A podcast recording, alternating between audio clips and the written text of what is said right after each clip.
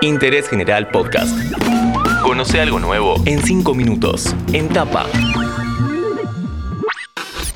Hola, ¿qué tal? ¿Cómo va? Soy Juanchi Filardi y les doy la bienvenida a un nuevo podcast de interés general. En este episodio vamos a charlar un poco sobre movilidad. La movilidad en Buenos Aires, algo que a más de una persona le puede provocar un pico de tensión. Es una ciudad compleja para transitar Bienvenida Patricia de la plataforma de movilidad BIT. Yo soy Patricia Jepsen, soy gerente general de BIT en Argentina, trabajo en la ciudad de Buenos Aires y estoy hace dos años en la compañía, fui la primera empleada de BIT en Argentina. Lo primero que queremos hacer es analizar un poco a Buenos Aires en materia de movilidad. Buenos Aires es una de las 10 ciudades más grandes del mundo en cuanto a la industria de aplicaciones. Hay varias variables que son importantes cuando vemos el potencial de una ciudad para, para este negocio. La primera es la cantidad de habitantes, la segunda son los kilómetros cuadrados que tiene la ciudad. Cuando hablamos de la ciudad no estamos hablando de solamente de la ciudad, sino también estamos hablando del Gran Buenos Aires.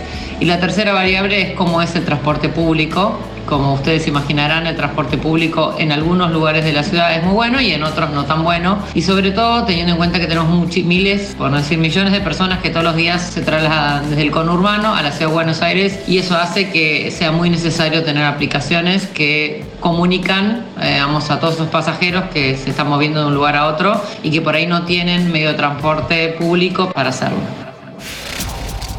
¿Podemos decir entonces que nuestra querida Buenos Aires es más complicada que otras grandes ciudades?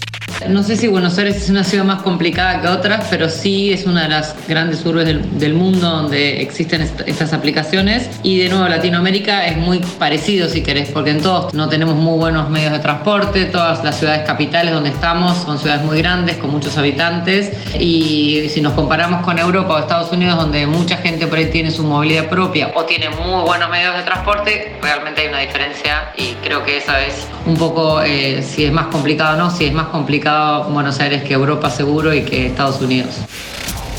Ahí tenemos un tema. Los medios de transporte son una de las causas por la cual la gente se vuelca a las aplicaciones de movilidad. ¿Qué otros factores también alientan al uso de estas plataformas?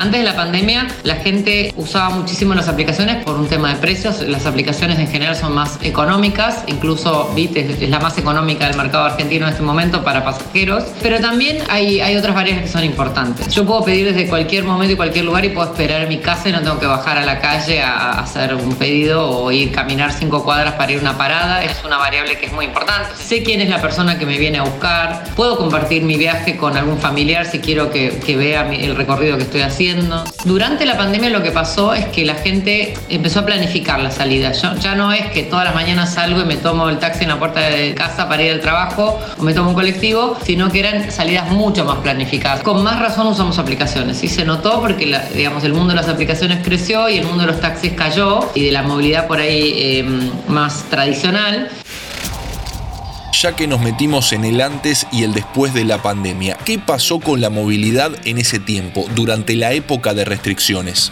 La movilidad no se cayó cero, pero fue casi cero. Nosotros nunca pagamos la aplicación porque considerábamos que primero nuestros conductores en gran medida viven gracias a, la, aplicación y tienen que generan sus ingresos a partir de la misma. Y por otro lado teníamos muchos pasajeros, al principio los esenciales, los médicos, los que iban a trabajar a un supermercado, a una farmacia, que necesitaban moverse. Y en las primeras semanas teníamos movimiento mucho menos que lo que tenemos hoy. Hoy ya estamos a niveles prepandémicos. Y lo que hicimos también fue escuchar mucho a nuestra comunidad y a nuestros pasajeros. Por ejemplo, lanzamos envío, que fue algo que se usó mucho los primeros meses de pandemia no solo para las personas que querían mandarle a algún familiar, sino también para las pymes o los emprendedores que estaban vendiendo por internet o por Instagram o por redes sociales. Otra cosa que pasó muy interesante el año pasado durante la pandemia fue que los taxistas empezaron a manejar con nosotros. Era un rubro que históricamente no manejaba en las aplicaciones, por lo menos en las que había en Buenos Aires. Y hoy tenemos más de 3.000 taxistas que todos los días manejan con nosotros de la ciudad de Buenos Aires. En este episodio analizamos la movilidad en Buenos Aires, el antes, el durante y el después de la pandemia y cómo se fueron modificando los hábitos para viajar. Le agradecemos a Patricia Jepsen de la plataforma Bit que pasó 5 minutos por interés general. Seguí a Interés General en Spotify y escucha nuestros podcasts nuevos todos los días.